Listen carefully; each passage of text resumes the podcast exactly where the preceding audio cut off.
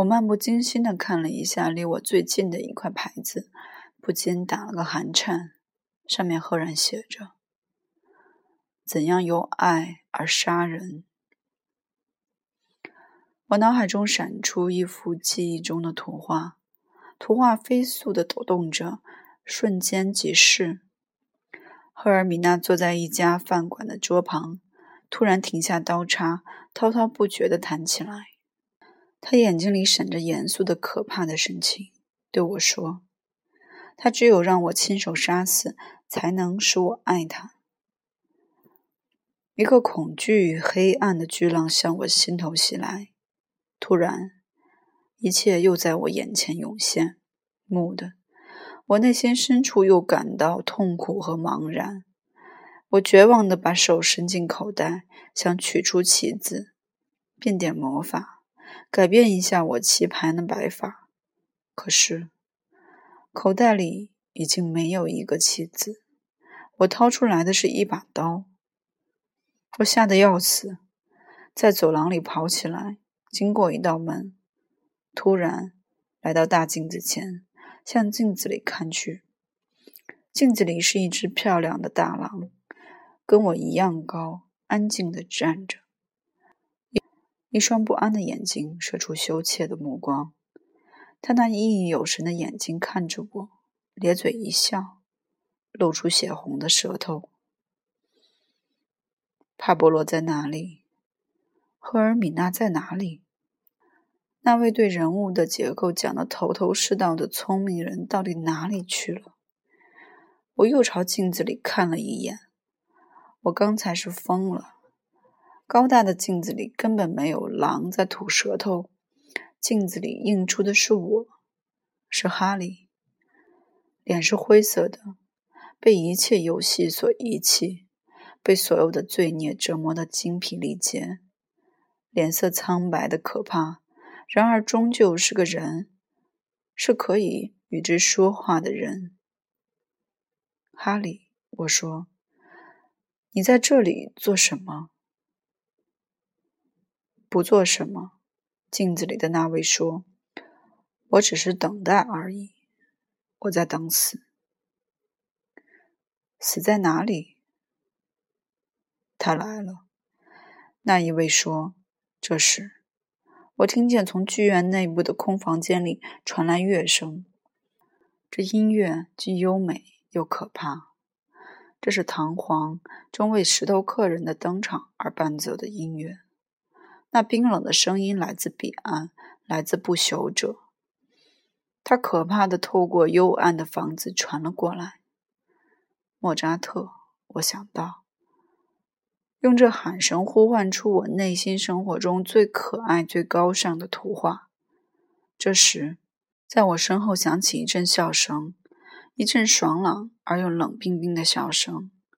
这笑声来自人不知道的彼岸。来自受苦受难的、充满神圣幽默的彼岸。听见这笑声，我全身都凉透了，同时又感到幸福。我转过身，莫扎特向我走来，他笑着从我身旁走过，慢悠悠地走向一道包厢门。他神态自若，打开门走进去。我急切地跟他走过去。他是我青年时代崇拜的神，我一辈子追求的爱与崇敬的目标。音乐还在响，莫扎特站在包厢栏杆旁。广大无垠的大厅很黑，什么也看不见。您看见了吧？莫扎特说：“没有萨克斯管也行的。虽然我肯定不想贬低这优美的乐器。”我们在哪里？我问。我们在看《唐璜》的最后一幕。莱波列罗已经双膝跪下，非常出色的一幕。音乐也还可以听听，虽然音乐里还有各种各样非常人性的东西，但是仍能感到彼岸的味道。您听那笑声。对吧？这是人们谱写下的最后一支伟大的乐曲。我像教员那样庄重地说：“当然，后来还有舒伯特、胡歌、沃尔夫。当然，不能忘了贫困而可爱的肖邦。”您皱眉头了，音乐大师。哦，还还有贝多芬，他也妙极了。但是，这一切尽管很美，却已经含有裂隙、含有解体的因素。自从唐璜问世以来，人类再也没有创造出天衣无缝的杰作。您别太操心了，莫扎特哈哈笑起来，讥嘲地说：“您自己大概也是音乐家。再说，我已经放弃了我的职业，在安享晚年呢。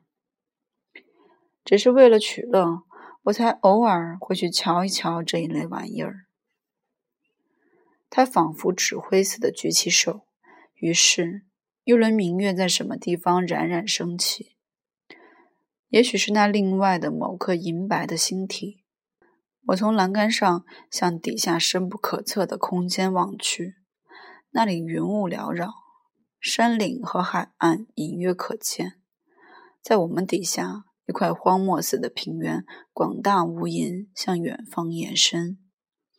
我们看见，在平地上有一位相貌庄严的老者，留着长须，脸色忧伤，带领着一支由几千名身穿黑衣的男子组成的浩浩荡荡的队伍。他的样子非常忧伤绝望。莫扎特说：“您看，这是勃拉姆斯，他在追求超脱。不过，这还得等很长时间。”我听说，这几千名穿黑衣的人都是他的歌曲和乐曲的演员、演奏家。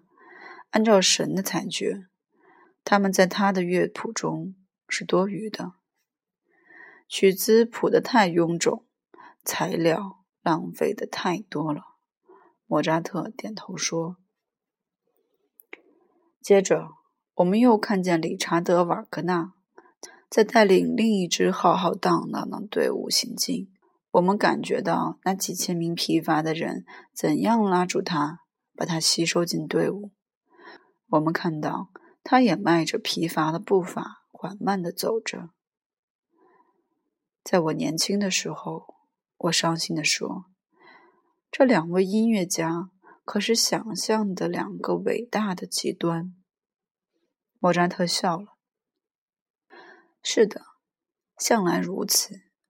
从远处看，这一类对立事物通常都越来越相似。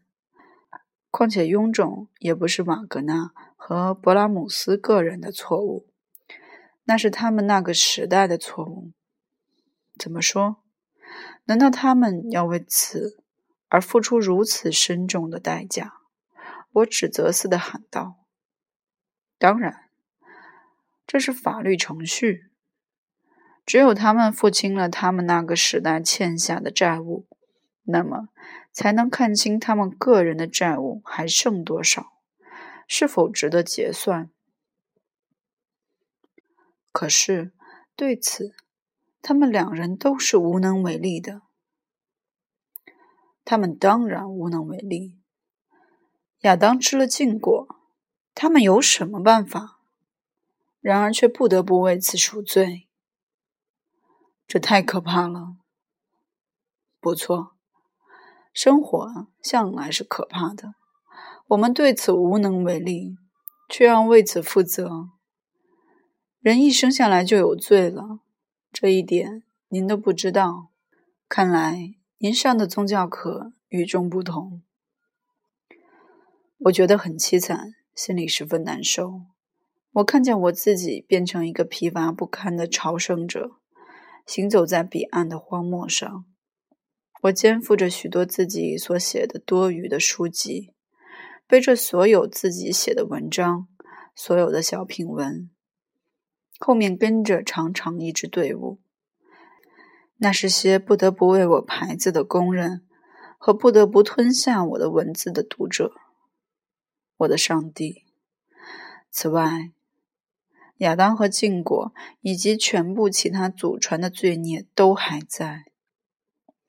所有这一切都要忏悔赎罪，真是炼狱无边啊！这些罪孽都赎完了，才提出这个问题：是否还存在个人的、自己的东西？我的行为以及后果是否只是海洋上空洞的泡沫？只是历史长河中毫无意义的游戏。莫扎特看见我沮丧的脸，大笑起来。他笑得在空中翻起筋斗，用脚打出颤音，同时他对我喊道：“嗨，我的年轻人，难道舌头在咬你，肺在拧你？你在想你的读者，狼吞虎咽的人，可怜的大吃大喝的人。”想你的排字工人、异教徒、该死的教唆犯、霍霍磨刀的人，这真可笑！你这，你这条龙使人大笑，让人笑破肚子，笑得尿裤子。哦，你这颗虔诚的心，你满身涂上黑油墨，充满心灵的痛苦。我捐给你一支蜡烛，让你开开心。叽叽喳喳，唠唠叨叨，骚骚扰扰，闹闹恶作剧，摇摇尾巴，别犹豫，快向前。再见，魔鬼会来抓你，就为你写的东西揍你、打你。你写的东西都是剽窃来的，这可太过分了！我怒发冲冠，不能再忧伤了。我抓住莫扎特的辫子，他逃走了。辫子越来越长，仿佛像扫把星的尾巴。我挂在这尾巴的尽头，绕着世界飞快地旋转着。见鬼！这世界真冷。这些不朽者能忍受非常稀薄的冰冷的空气。不过，冰冷的空气使人愉快。这是我。在失去知觉前的瞬间的感受，一种又苦又辣的欢乐传遍我的全身。我觉得浑身冰冷，眼前有什么东西在闪烁发光。我很想像莫扎特那样爽朗的、神秘的狂笑。正在这时，我停止了呼吸，失去了知觉。我迷迷糊糊的醒过来，骨架子都要散了似的。光滑的地板上照射着走廊里白色的光。我没有跻身于不朽者之中，还没有。我仍然在充满谜语、痛苦、荒原狼和折磨的人的错综关系的此岸。我找不到好地方，找不到能让人忍受的地方。这点必须结束了。在那面大镜子里，哈里面对我站着。他的样子不怎么好，跟那次拜访教授到老黑鹰酒馆跳舞回来后的夜里的样子差不多。不过这是很久以前的事了，好多年了，几百年了。哈里变老了，他学会了跳舞，看了模剧院，听见了莫扎特的笑声。他不再怕跳舞，不再怕女人，不再怕刀。他本是天资平平的人，他经历了几百年，成熟了。我看了好一会儿镜子里的哈利，我还认得他，他仍然有些像十五岁的哈利。年轻的哈利在三月里的一个星期天，在山丘上遇见罗莎，在他面前摘下受坚信礼时戴的帽子。然而，从那以后，他老了几百岁。他搞了音乐和哲学，而后又对音乐和哲学厌烦起来。他在钢盔酒馆大吃大喝，和诚实的学者讨论奇里什纳。他爱过艾丽卡和玛利亚，成了赫尔米娜的朋友。他收毁过汽车，和皮肤细嫩的中国女子睡过觉。他遇见了歌德和莫扎特。他在照在他身上的时间和虚假的现实的网上撕破了许多各种各样的窟窿。他遗失了那些漂亮的棋子，但是口袋里有了一把诚实的刀。向前，老哈里，又老又黑的家伙，真见鬼！生活是多么苦啊！我向镜子里的哈利啐了一口，一脚把他踢了个粉碎。我慢慢的在想着回音的走廊里走着，很专注的观看包厢的门，每扇门都曾经应答过，里面。能让人经历许多美妙的事情。现在门上的牌子都不见了。我缓慢地从模具院几百扇门前走过。今天我是否参加了化妆舞会？从那时以来，已经过了几百年了。很快就不再会有年代日月了。还得做点什么。赫尔米娜还在等我。婚礼大概会十分奇特。我在浑水浊浪中游过去。我这个奴隶，荒野狼，见鬼去吧！在最后一扇门旁，我站住了。浑浊的波浪把我冲到这里。哦，罗莎。哦，遥远的青年时代。哦，歌德。和莫扎特。我打开门，我看见一张简单而美丽的画。我看见地毯上赤身裸体躺着两个人，一个是美丽的赫尔米娜，一个是英俊的帕波罗。他俩贴着身子躺在一起，睡得又香又甜。两人都由于相亲相爱的闹了半天而精疲力竭。那相亲相爱的闹剧似乎永远玩不够似的，实际上却很快就让人腻味。这是两个美人，俊美的体型，美妙的镜头。赫尔米娜右乳房边下面有一颗新的圆痣，颜色发暗。这是帕博罗美丽洁白的牙齿留下的爱痕。我把刀从这里捅进赫尔米娜的身体，一把刀扎到了头。殷红的鲜血从赫尔米娜又白又嫩的皮肤上流出。换个情况，我会把鲜血吻干。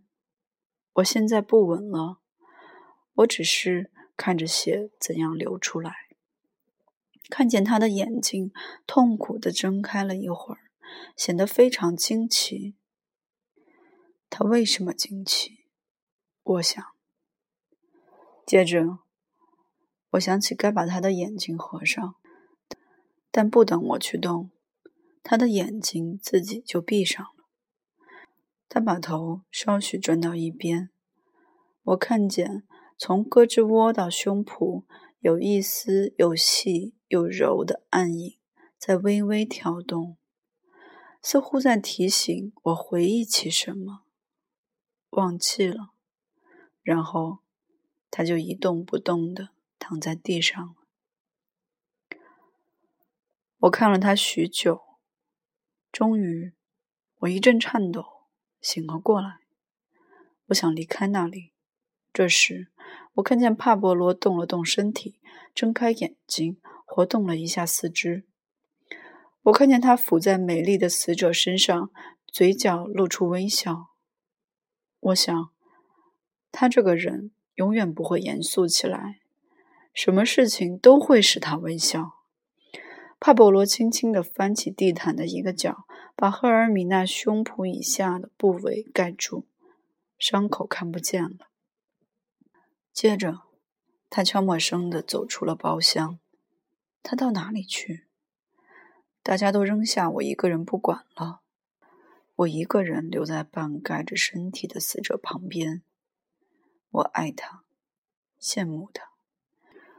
他那苍白的前额挂着男孩子般的卷发，没有血色的脸上，嘴巴微微张开，闪着红光。他的头发散出柔和的香气，优美的贝壳形小耳朵熠熠生辉。